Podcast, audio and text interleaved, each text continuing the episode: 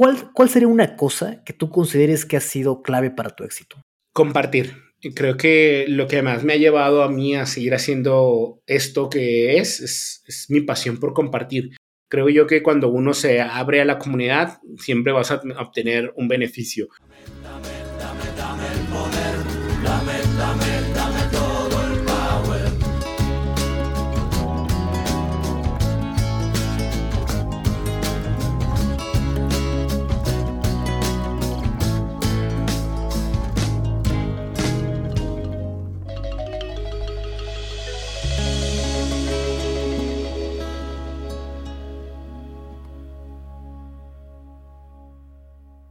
Hola, bienvenidos.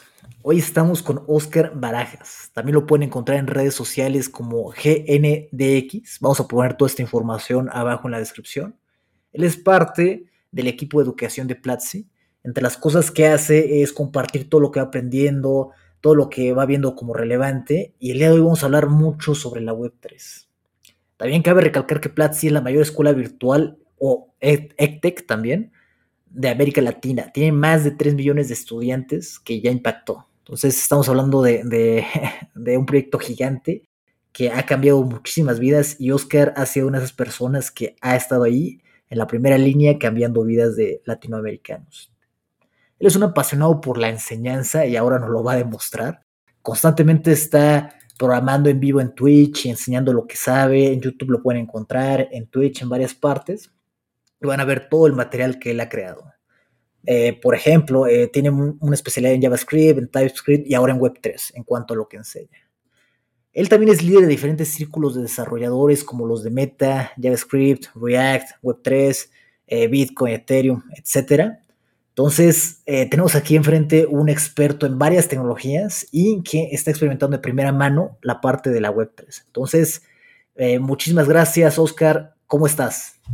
Muy, muy bien, Omar, la verdad, muy contento de estar por acá. La verdad es que qué gran introducción. La verdad es que a veces que cuando lo mencionan y lo dicen, uno le da el síndrome impostor y es, ah, caray, ese soy yo.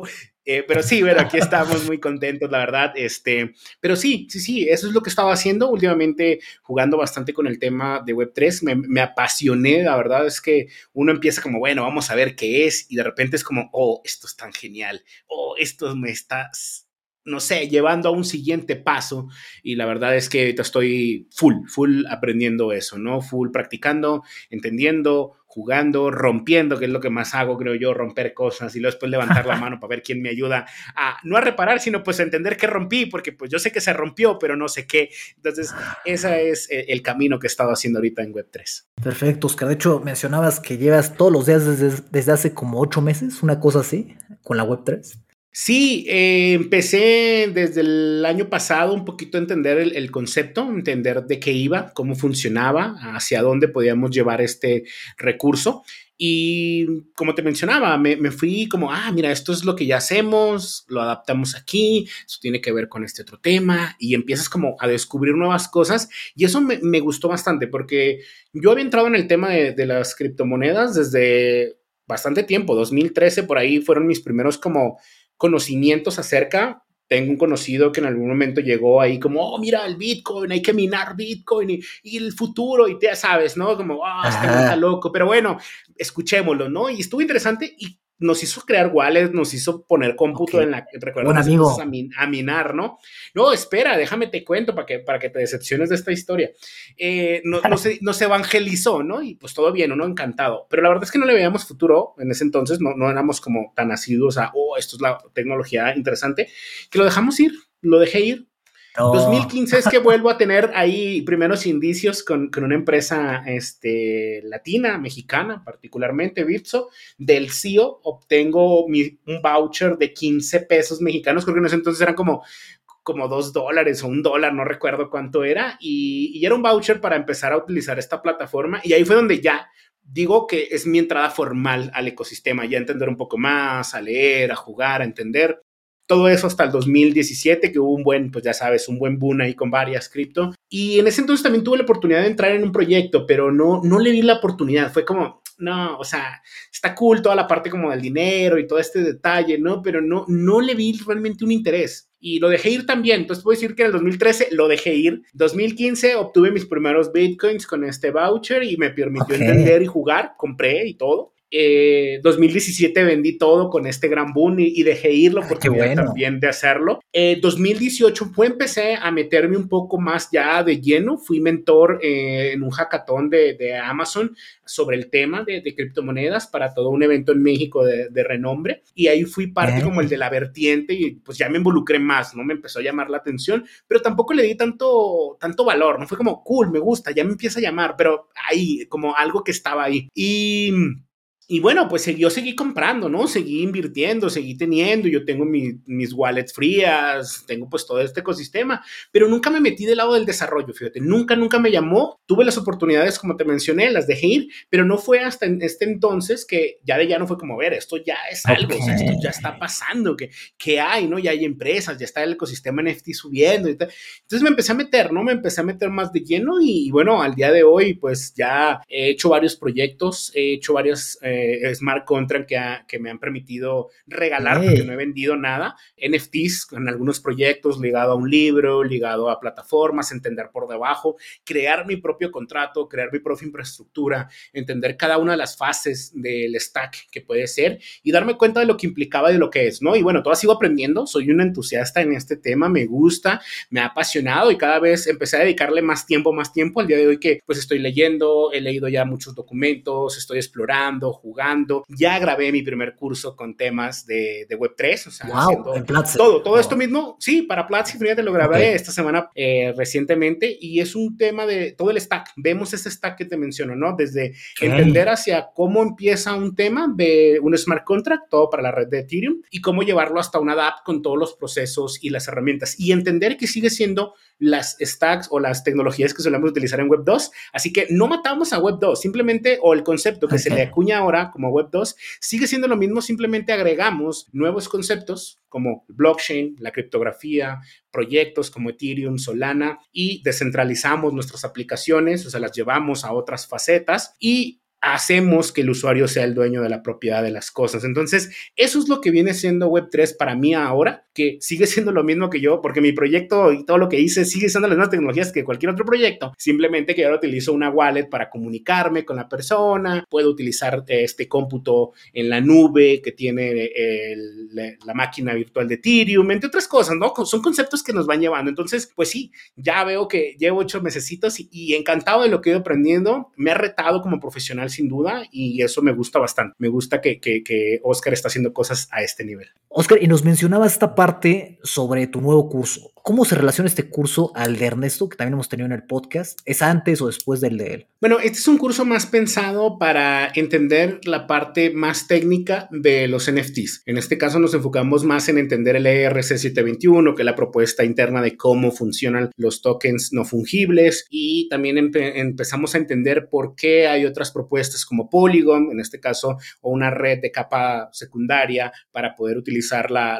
máquina virtual de Ethereum con este proyecto y cómo también OpenSea y otras herramientas están utilizando estos recursos. Entonces entendemos un poquito este modelo, jugamos a entender un poquito más un smart contract pensado directamente para la creación de NFTs, hacemos todo lo necesario para tenerlo, desde los protocolos, en este caso, y las propuestas del ERC721, utilizamos bastante las, las librerías de OpenZeppelin y hacemos un mínimo viable, o sea, lo que queremos es tener un proyecto que puedan seguir creciendo y haciendo, ¿no?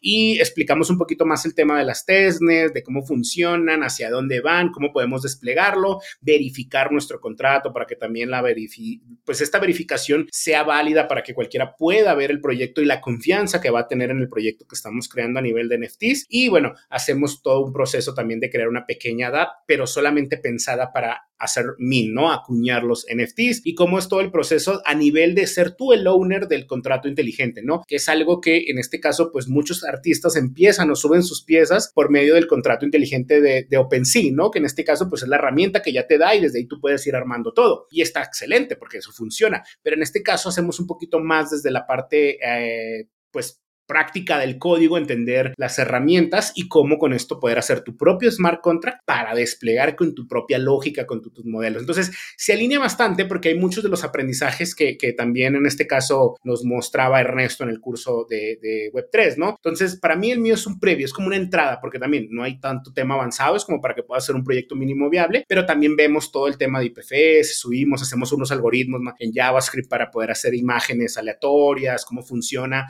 el arte aleatorio y también tocamos mucho este el arte generativo, ¿no? Como con código podemos generar arte basado de unos suministros con ciertas propiedades para generar el ADN. O sea, si nos centramos un poquito más a la parte técnica de lo que implicase la propuesta para llevarlo en un proyecto mínimo viable. Si es un curso de introducción, o sea, no es un curso avanzado, vemos lo, lo que acompaña, pero se complementa con toda la escuela que tenemos en Platzi de criptografía y blockchain, donde pues entender más del lenguaje de programación Solidity va a ser clave el curso, así como también lo de smart y al final entender un poco más el panorama de todo lo que es una aplicación descentralizada, pues claramente llegar al curso que nos muestra Ernesto. Entonces es un complemento y también una área muy particular que nos centra a pensar en cómo generar tu propio contrato y estructura para tu proyecto o tu colección de arte, en este caso con NFTs. Entonces por ese lado más o menos se, alinea a ese punto.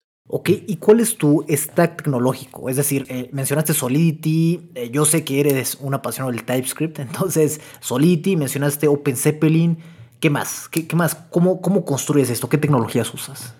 Bueno, déjame contarte mi primer proyecto y, cómo fui llevándolo, ¿no?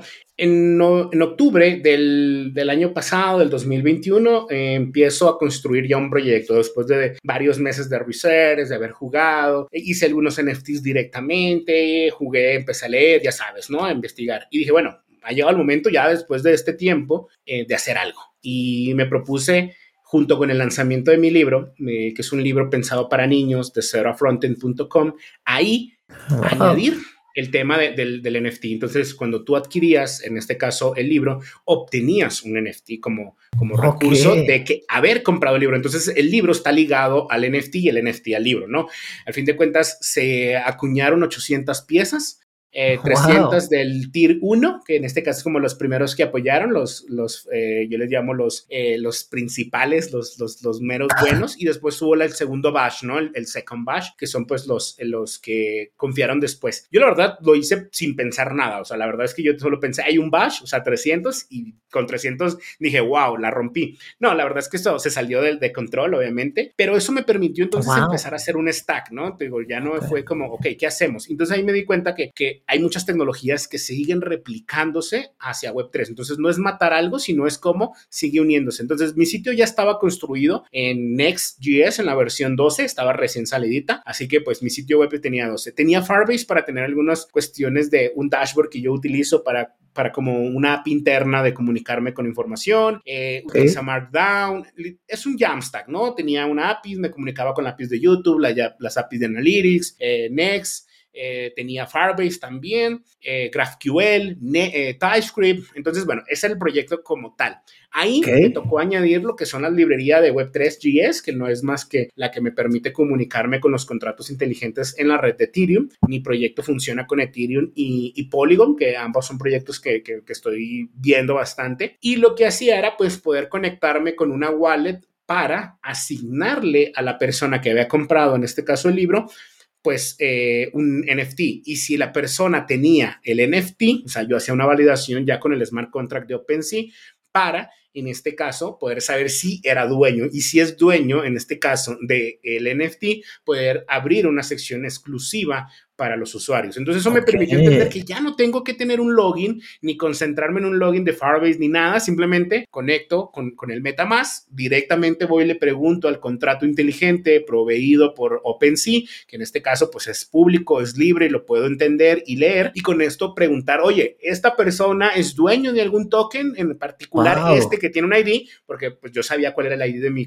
de mi token. Entonces con eso me permitió poder crear una opción o una zona exclusiva que pues pueden eh, probarla si quisieran, es eh, ceroafronten.com slash exclusive. Y ahí pueden ustedes eh, iniciar con, con, su wallet, en este caso MetaMask o cualquier otra, tengo soporte casi todas las wallets y con eso darse cuenta de si pues su dirección es disponible o no, digo, ahorita pues muy probable que te salga que no, ya que el bash se cerró, ya no hay forma de obtener un NFT de estos y salvo que alguien de los que lo obtuvieron al inicio te lo venda, adelante, ¿no? Digo, pues ese es como el ecosistema dentro. Entonces eso me permitió, digo, jugar, entender y ver nuevas cosas como todo lo que es JSON RPC para poderme comunicar, cómo funciona esta librería de Web3, cómo funcionan todas estas herramientas e integrarlas a un proyecto que ya vivía, o sea, era un proyecto que ya existía. Entonces, realmente fue integrar librerías con NPM, o sea, NPM Install Web 3, React Web 3 Core, bla, bla, bla, conectarme a un servicio que es el que me da toda como la comunicación de la API, que es Infura. Entonces empieza uno a jugar y a entender que hay diferentes protocolos, diferentes formatos, estructuras, pero sigue siendo la misma web que tú construyes en React, ¿no? Con las librerías y recursos que sueles hacer, simplemente que empiezas a agregarle estos conceptos nuevos, donde como te menciono, a mí nada me hubiera costado tampoco seguir continuando con Firebase a agregar el login,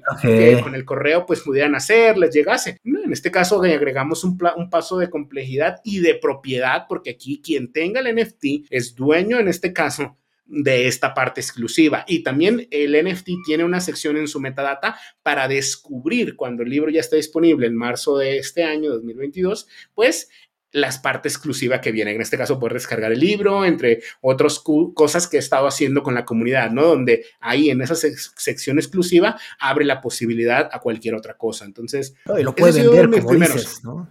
Lo puede vender, o sea, ¿sabes que quieres acceso exclusivo al material que está creando Oscar? Mira, yo te lo vendo en tanto, ¿no? Sí, todas esas son posibilidades que se abren gracias a este tipo de detalles, donde ellos pueden transferir la propiedad a alguien, se lo puede regalar. Hay quien compró más de una pieza, yo te transfiero dos y si tú el día de mañana lo transfieres a alguien más para que pueda ser el dueño, el owner de este recurso, él puede venir sin ningún problema a mi plataforma a desbloquear el contenido. Entonces, ahí yo no tengo que preocuparme por a quién le doy permisos, que quién es el usuario, no, porque ya tengo quiénes son los usuarios en su momento, que fueron los que adquirieron en estas etapas y con ello poder desbloquear las siguientes o siguientes cosas dentro de acá. Y eso es lo que le da, creo que, un poder al, NFT. El NFT no nada más es una imagen. La imagen es parte de la metadata, es de la parte de la información esencial y requerida dentro de lo que es el estándar ERC721, que es la propuesta de cómo funciona un token no fungible. Y ahí especifica que hay una metadata para tener un nombre, un source y, bueno, y estas rarezas que no son más que las propiedades del recurso, ¿no? Entonces, en esa metadata, pues eres tú dueño de esa información y que esté en la blockchain significa que tú puedes verificar que eres dueño de ello y poder abrir las posibilidades. El día de mañana yo puedo hacer una colaboración con alguna otra marca o algún producto y quien sea dueño de este NFT podrá tener también otro beneficio porque se traslada al fin de cuentas, ¿no? Entonces es una forma de ver cómo uno puede controlar esta propiedad dentro de, con, estas tecnologías, ¿no? Y, y, ya no hacer que el día de mañana puede que mi sitio web desaparezca, imagínate, Cero Frontend lo cambia, me lo compra, no sé qué pase, pero yo traslado todo a otro sitio, no tengo que hacer ninguna migración ni nada, simplemente síguete conectando con tu wallet, yo ya tengo la lista de wallet, o sea, tengo voy y le pregunto al contrato inteligente en el cual se creó esta, este token y ya, sé que si eres tú, sé que si eres dueño de este recurso y con eso, pues seguir teniendo este, este factor de propiedad y que la propiedad no sea mi servidor, sino la blockchain.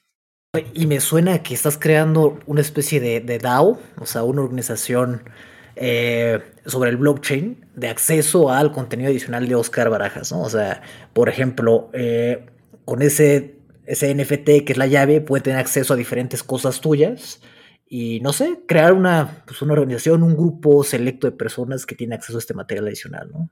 No sé si te suena como un siguiente paso que vas a hacer o...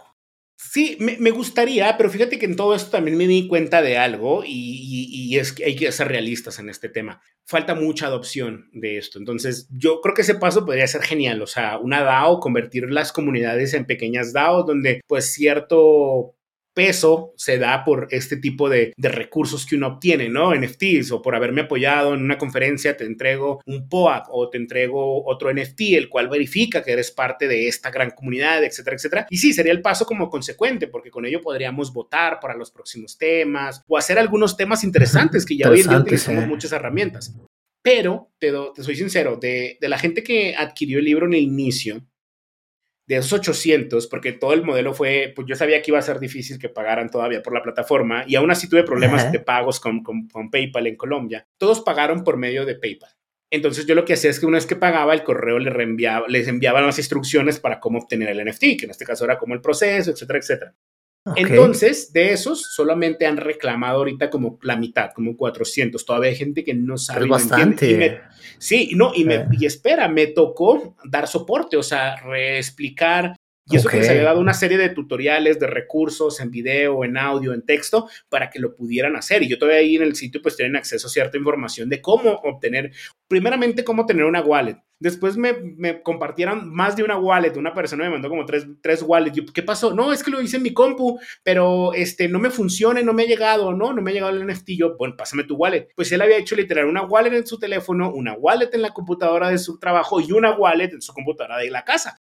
Él me entregó la que hizo primera, que fue la del trabajo. A ese link, a ese recurso le mandé su NFT, pero después lo intentó hacer en su casa y pues me dijo, oye, no me ha llegado. Pues yo valido, yo, yo no tengo esta wallet, de ti tengo esta. Ah, no, ¿esa cuál es? Pues ya, total, él perdió las contraseñas, entonces él perdió este Obviamente yo había destinado unos cuantos NFT como para cualquier situación. Por si las dudas. Y le di otro, ¿no? Dije, bueno, solo ten presente esto.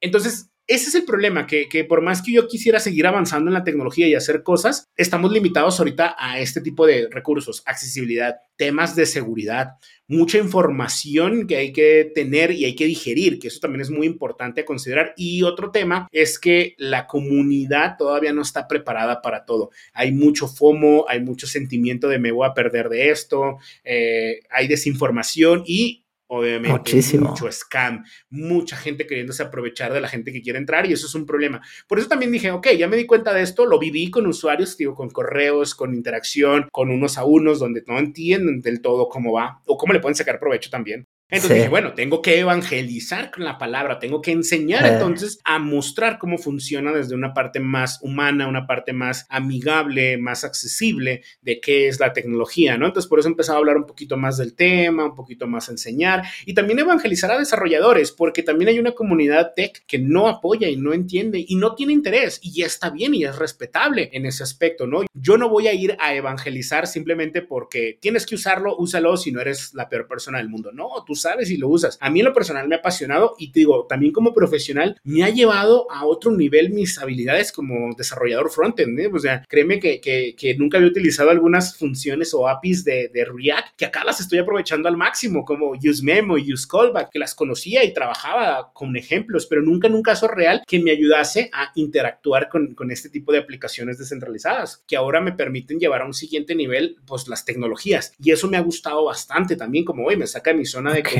y me lleva a seguir avanzando con el uso de las herramientas que ya conocíamos, pero dentro de este ecosistema. Entonces, sí he tratado de hablar un poco más del tema para hacerlo ver más amigable, hacerlo ver que tienes que estudiar, que esto no está escrito. Yo a nadie le menciono que tiene que comprar ninguna criptomoneda porque no se trata de comprar ni de invertir, se trata de aprender, se trata de entender la tecnología desde la historia, porque también mucho de mi... Ah, de cómo lo abordo es desde el inicio del Internet, desde ARPANET a la web 1.0, los inicios de la 2.0, la 3.0, porque tuve la oportunidad de empezar en 1998, cuando todavía estábamos en, eh, sentando bases, ¿no? De lo que era la web 1.0 con estas empresas como Microsoft, con Netscape peleando por el navegador, entre otras cosas. Me tocó ver el boom de las .com, participar en el inicio de la escritura, eh, en este caso de la web 2.0 con el nacimiento de WordPress y otras herramientas. Entonces he vivido mucho la, el, viví el final de la 1.0 si lo queremos ver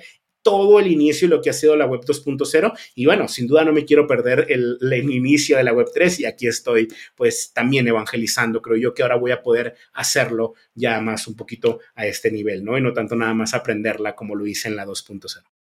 Pero es cierto que, o sea, una queja principal que tenemos acá es la parte de no es tan sencillo, ¿no? O sea, tienes que abrir tu, tu, billetera, donde guardas, que tienes dos keys, la pública, la privada, donde la guardas, cómo accedes a las páginas eh, dentro de la web 3, ¿no? Como iniciación, o sea, tiene su, tiene su chiste y técnicamente tampoco es tan sencillo, ¿no? El user interface y el user experience es, es complicado, ¿no? Entonces, eh, seguramente esto va, va, a hacerse más sencillo, va a relajarse, pero bueno, es, es, un problema que ya estás viviendo a la hora de evangelizar, ¿no? Pero justamente lo que tenemos que hacer todos, me parece, ¿no? Justo lo que tú estás haciendo, mostrar a la gente, enseñarles cómo se hace, eh, estar dispuestos a hablar uno a uno, como mencionas, para enseñarles. Entonces, me parece una gran labor. Perdón, Oscar, y mencionaste eso, que, usaste web3.js como una librería. ¿Utilizas algo como Hardhat o Tronful, alguna librería de este tipo? Bueno, eh, Web3 como tal, Web3.js, eh, no es más que una serie de librerías y recursos para poderme conectar con un contrato inteligente, ¿no? Y lo que mencionas de Hard Hat Truffle son herramientas de desarrollo. Entonces, ¿qué, ¿qué, sucede acá? Que Web3 yo puedo integrarlo a casi cualquier proyecto que yo quisiera, como una librería que se instala en NPM y, hacer eh, mis hooks o, o mis middlewares para comunicarme, ¿no? Con un protocolo JSON RPC, que es con el cual yo puedo eh, traducir lo que es la parte del smart contract, pues en este caso la información o las funciones que, que existen para poder ya sea consumir en escritura o en lectura, y para eso sirve esta librería de Web3.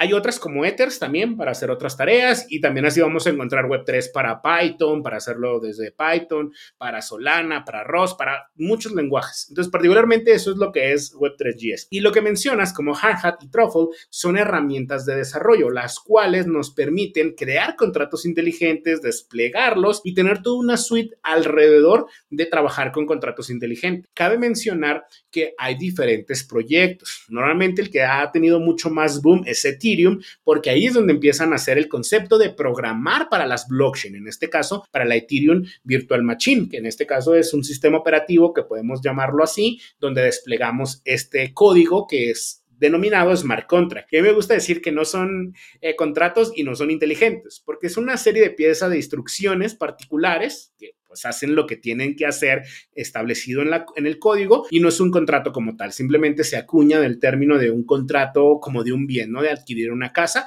e inteligente, pues porque vive en Internet, pero es una forma um, como metafórica de mencionar la pieza de código que estás construyendo. Entonces, nace aquí ese punto. Entonces, hay herramientas para trabajar con, con la red de blockchain de, Bitcoin. En este caso es con otro lenguaje de programación, que sería C++, o para Solana, que ha tenido bastante peso también en el tema de NFTs y programación, que es también con ROS. Pero particularmente estas herramientas de Truffle y Hardhat nos permiten tener toda una serie de herramientas para trabajar con el ecosistema de JavaScript y hacer contratos inteligentes, desplegarlos y todo un recurso sumamente robusto para poder empezar a construir nuestras herramientas o recursos para todo este ecosistema de la Web3. Y para eso también aprendiste Solidity, no me imagino, ¿no? Este, para hacer los contratos y demás es un paso que se, que se va, o sea, sí o sí te va a pasar, digo, ya una vez que entras, porque yo empecé pues entendiendo las cosas, ¿no? Y yo siempre les digo que el primer camino es leer, aquí hay que leer mucho, eh, no hay un tema básico en el tema de, de, blockchain y criptomonedas porque pues hay que tener mucho conocimiento de la computación, de cómo funcionan algunos temas algorítmicos, matemáticos, temas de la propuesta o los white papers, de cómo funciona, y hay mucho algoritmo, mucha matemática, mucha ingeniería, entonces no es un tema como que, ah, déjame, me pongo a hacer una lectura hay un curso y ya soy Web3 developer. No, te va a costar, te, te soy sincero. Tengo 20 años de experiencia y me ha costado todavía entender varias cosas. He tenido algunos mentores como Ernesto, que de alguna manera le agradezco bastante, que con él he aprendido cosas y me ha acercado para tener algunos unos a unos y seguir entendiendo particularidades, pero esto sí requiere sí o sí tener bastante lectura, bastante es, investigación del tema y es algo que, que yo les invito a, a que inicien por ahí. Entonces eso te lleva a una cosa, ¿no? Empiezas a entender, ah, ok, entonces tengo que entender mis finanzas porque la propuesta del Bitcoin en el 2008 nace en resolver un problema con el dinero y el mundo, ¿no? Entonces dices, ok, tengo que entender. Y después te topas con que, oh, finanzas descentralizadas, y bueno, ahí vas, ¿no? Entender esos otros conceptos. Y una cosa te lleva a la otra, ¿no? Y esto sí es mucho de investigar, de leer, como te mencionaba. Y sí, gradualmente llegó el momento de, ok, ya entendí esta parte, ya llegué hasta este límite, ¿qué más sigue? Ah, Solidity, un lenguaje de programación propuesto para la red de Ethereum que nos permite interactuar con estos contratos inteligentes. Oh, interesante, ¿no? Y sí, pero déjame decirte que si tú vienes del lenguaje de programación JavaScript y has pasado por TypeScript, uy, maravilla. Es más, recientemente también hice una charla que está en mi canal de YouTube que habla de eso, ¿no? La Web3 se construye en TypeScript porque la mayoría también de estas librerías y recursos que mencionábamos como Web3, JS, Ethers, Hardhat, Truffle, su core, su open source, su código que está disponible está hecho y verificado con, con TypeScript. Entonces le da también un, un valor interesante. Entonces sí, toca aprender Solidity, pero vienes de la mano de que si ya sabes JavaScript, empiezas a entender muchas de las particularidades. Es un lenguaje sumamente robusto, me parece, me parece muy interesante y también centrado en el objetivo clave. ¿Para qué va a ser este contrato? Listo, excelente, solamente para eso. Ah, que me voy a comunicar con otro contrato. Bueno, hago ese otro contrato aparte y empiezo a hacer una, una serie de elementos muy modulares, pero también pensados en lo mínimo que me va a entregar. Y también hay que ser conscientes de que no la podemos regar o cometer errores, porque todo esto nos puede llegar a costar. Recordemos que si bien yo puedo hacer una Cloud Function para Firebase y desplegarla en Firebase, pues muy probablemente que tenga un, una capa gratuita o que tenga que pagar pues por cierto uso y allá lo pago después, ¿no? Acá no, se paga en el momento de la ejecución, o sea, en el despliegue y también se paga por ciertas transacciones. Entonces hay que ser muy cuidadosos a la hora de organizar nuestro código dentro de Solidity porque esto nos puede haber afectado en el gas, en el en, lo que va a costar la transacción, porque recordemos que estamos usando una máquina virtual que está que es más que computadoras conectadas en Internet y tenemos que pagar porque esto funcione. Y esto ya lo hacemos, no es un concepto que no exista, simplemente que son modelos un poco distintos. Y bueno, hay redes también de pruebas donde no te cuesta absolutamente nada probar, jugar y interactuar. Yo bastante eh, tiempo gasté probando en estas redes, pero también ya me di la oportunidad de desplegar en redes eh, main, en redes principales, para poder jugar realmente con usuarios o entender cómo funciona, recibir feedback. Y sí, pero me encanta Solidity y créeme que si vienes, de este lado de, JavaScript, de Java, de lenguajes eh, fuertemente tipados, te va a, ser fácil entenderlo y hacer eh, tus, tus programas en esta herramienta. ¿Y qué sigue, qué sigue para ti en, en, este, en este mundo? ¿Tienes algún proyecto pensado? ¿Tienes este, algo que vas a construir? ¿Vas a investigar de otra red de blockchain? ¿Qué tienes pensado? ¿Qué sigue para ti? Bueno, pues sigo trabajando con Ethereum, sin duda. Voy a seguir siendo como base eh, eh, o sentando base en este proyecto. Me gusta bastante. Estoy mirando hacia Solana, solamente que Solana pues sí cambia un poquito el, panorama. Es otro lenguaje de programación un poco más conocido, ya que es Rust.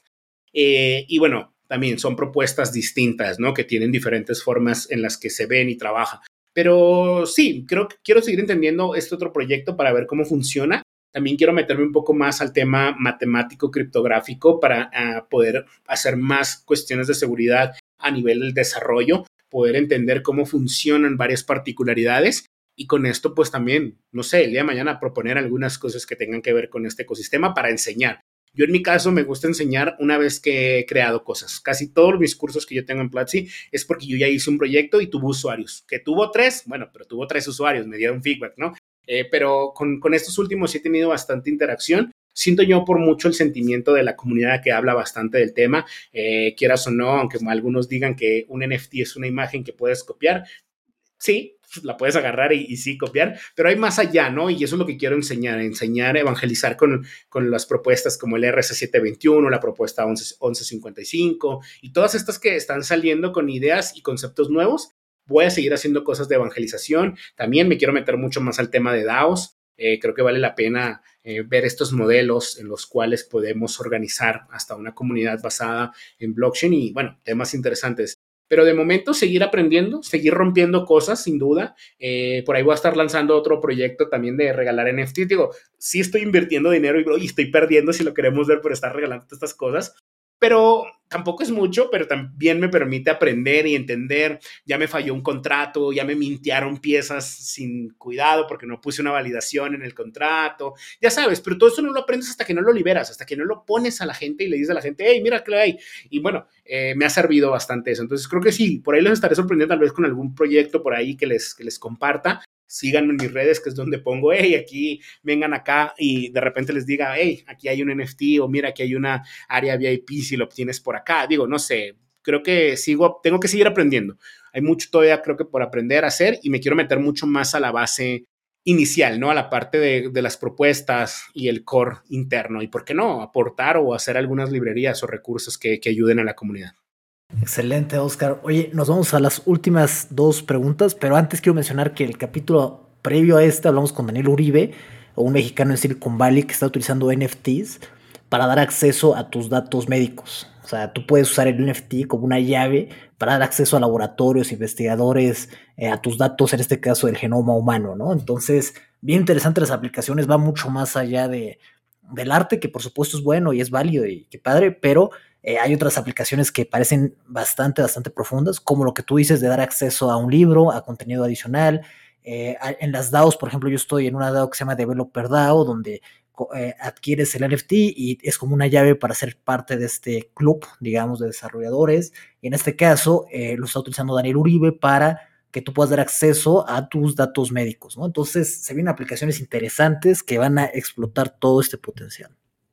Y, Oscar, en las últimas dos preguntas. Número uno, ¿cuál, ¿cuál sería una cosa que tú consideres que ha sido clave para tu éxito? Sé que hay varias, pero si puedes mencionar solo uno, ¿qué crees que ha sido clave para tu éxito?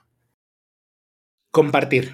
Creo que lo que más me ha llevado a mí a seguir haciendo esto que es, es mi pasión por compartir creo yo que cuando uno se abre a la comunidad, siempre vas a obtener un beneficio. Y más cuando independientemente sea con una empresa, sea yo solo, sea como sea, creo que comparte lo que haces, compártelo y comparte tu tiempo, comparte las cosas que puedas estar haciendo y, ábrete a la oportunidad. Creo que eso es la cosa que más me, me ha servido para crear esta marca, para crear este perfil, para crear lo que estoy haciendo y seguir motivándome. Porque cuando yo veo que la comunidad lo adopta, lo acepta, le gusta, y, se vuelve este espacio de aprendizaje, me, sigue motivando para seguir a hacer otra cosa y otra y otra y seguir interactuando con, con, pequeños aprendizajes, con pequeños logros, con pequeños proyectos, ¿no? Yo diría eso, siéntete en la oportunidad de compartir tus logros, de hacerlo, de, de que te rompan, de que te van a dar feedback bueno, sí, te van a dar feedback malo también, de todo va a haber, pero siempre toma lo bueno y sigue compartiendo, sigue compartiendo lo que haces,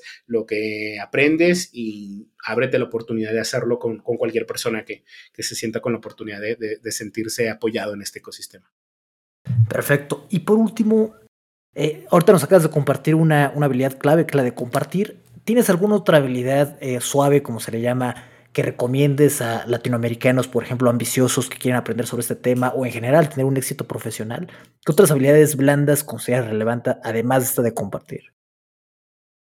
Mm, eh, yo creo que un, tema que yo siempre les menciono es nunca paren de aprender, ¿no? Será cliché por la empresa en la que trabajo, Platzi, pero eso es lo que me ha llevado. sí, es, parte del lema, pero eso también es parte de, de, mí, ¿no? Y de muchos que trabajamos en esta empresa y de estudiantes y de personas. Pero independientemente de si es, de si es Platzi, de si es otra plataforma, de si es YouTube, si la documentación, lleva eso en, tu, en ti, ¿no? Ese sentimiento de aprender cosas, de retarte a ti mismo, de tener objetivos. Muchos me dicen, Oscar, pero ¿cómo le haces? Pues la verdad es que ni yo lo sé, pero yo creo que es organizarme con un calendario, es organizarme con un proyecto y darme cuenta cuando hay que desechar algo. Yo quise aprender Go, no me fue bien, dije, no, chao, no, ¿para qué? O sea, ¿para qué voy a gastar tiempo forzándome como objetivo? Y mejor decir, no importa, ya, chao, se fue. Y eso fue. Entonces, eso es decirte, Aprende, aprende cosas, eh, cuestiónalo. Nunca vas a ser perfecto en todo, nunca vas a ser experto en todo, tal vez nunca te va a dar el tiempo para querer aprender todo, pero ten, que pocos, eh, algunos objetivos, ¿no? Como, oye, quiero aprender cada día una hora este tema de hora en hora, cuando menos esperas, estás cumpliendo N horas aprendiendo por leer, por investigar, por jugar, por hacer cosas. Entonces creo que eso vale mucho la pena que, te pongas esa, esa, misión en tu vida, como estar aprendiendo cosas nuevas que en algún día puedes aplicar, que en otro caso es probablemente que no, pero aprendiste. Yo he aprendido muchas cosas en mi vida y yo, y yo tengo algo que les he dicho, por estar aprendiendo y llevarme de uno a otra cosa, yo aprendí a, hacer pailería, a hacer soldar con argón, que es para soldar acero inoxidable. Entonces el día dejo de ser programador, yo sé que tengo trabajo haciendo estructuras metálicas y soldando argón, que es muy, muy bien pagado, porque es manejar un gas noble y saber cómo fusionar metales con gas. Entonces, lo aprendí por azares del destino y eso es lo que les digo, aprendan, aprendan cosas, eh, hasta cosas que no tengan que ver con la tecnología, les va a ayudar mucho a, a, seguir, a sentirse que están aprovechando esta vida por aprender cosas nuevas y eso les va a gustar bastante, créanme, encuentren esa pasión de aprender todos los días algo. ¿Cuándo vamos a ver el Twitch de cómo soldar?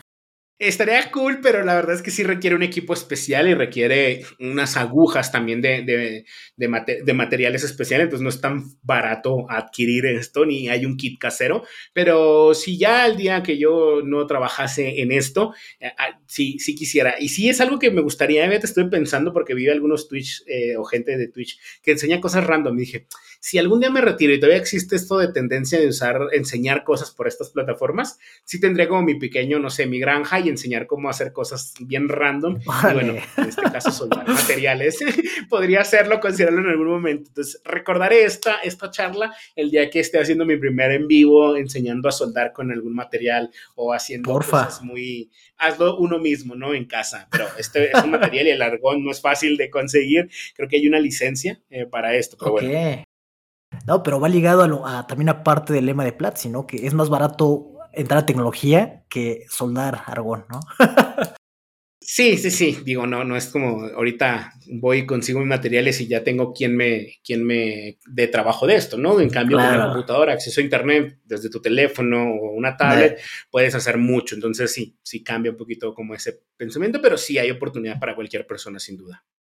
Muchas gracias, Oscar, por venir. Aprendimos muchísimo. Y bueno, Oscar, que vive en Colombia, pero es nativo de Torreón, Coahuila, México. ¿Le vas al Santos, Oscar? No, la verdad que no, no, soy fan del fútbol. Hoy, hoy en día puedo declararme, eh, eh, como dirían en Colombia, hincha, fan del Granada CF, de la Liga. De la Liga, bueno, ya saben. No voy a decir por qué, solo si quieren investigar más acerca de este equipo de fútbol de la Liga, el Granada CF. Bueno, ahora me declaro fan de ello, pero no, no soy fan casi del fútbol como. Perfecto, Oscar. Bueno, muchísimas gracias por venir, aprendimos muchísimo. No, al contrario, gracias por invitarme. Ya saben, me encuentran en mis redes sociales como arroba GNDX y cualquier cosa abierto a colaborar, a, a platicar y estar aquí aprendiendo. Muchas gracias por esto y nos vemos en otra ocasión.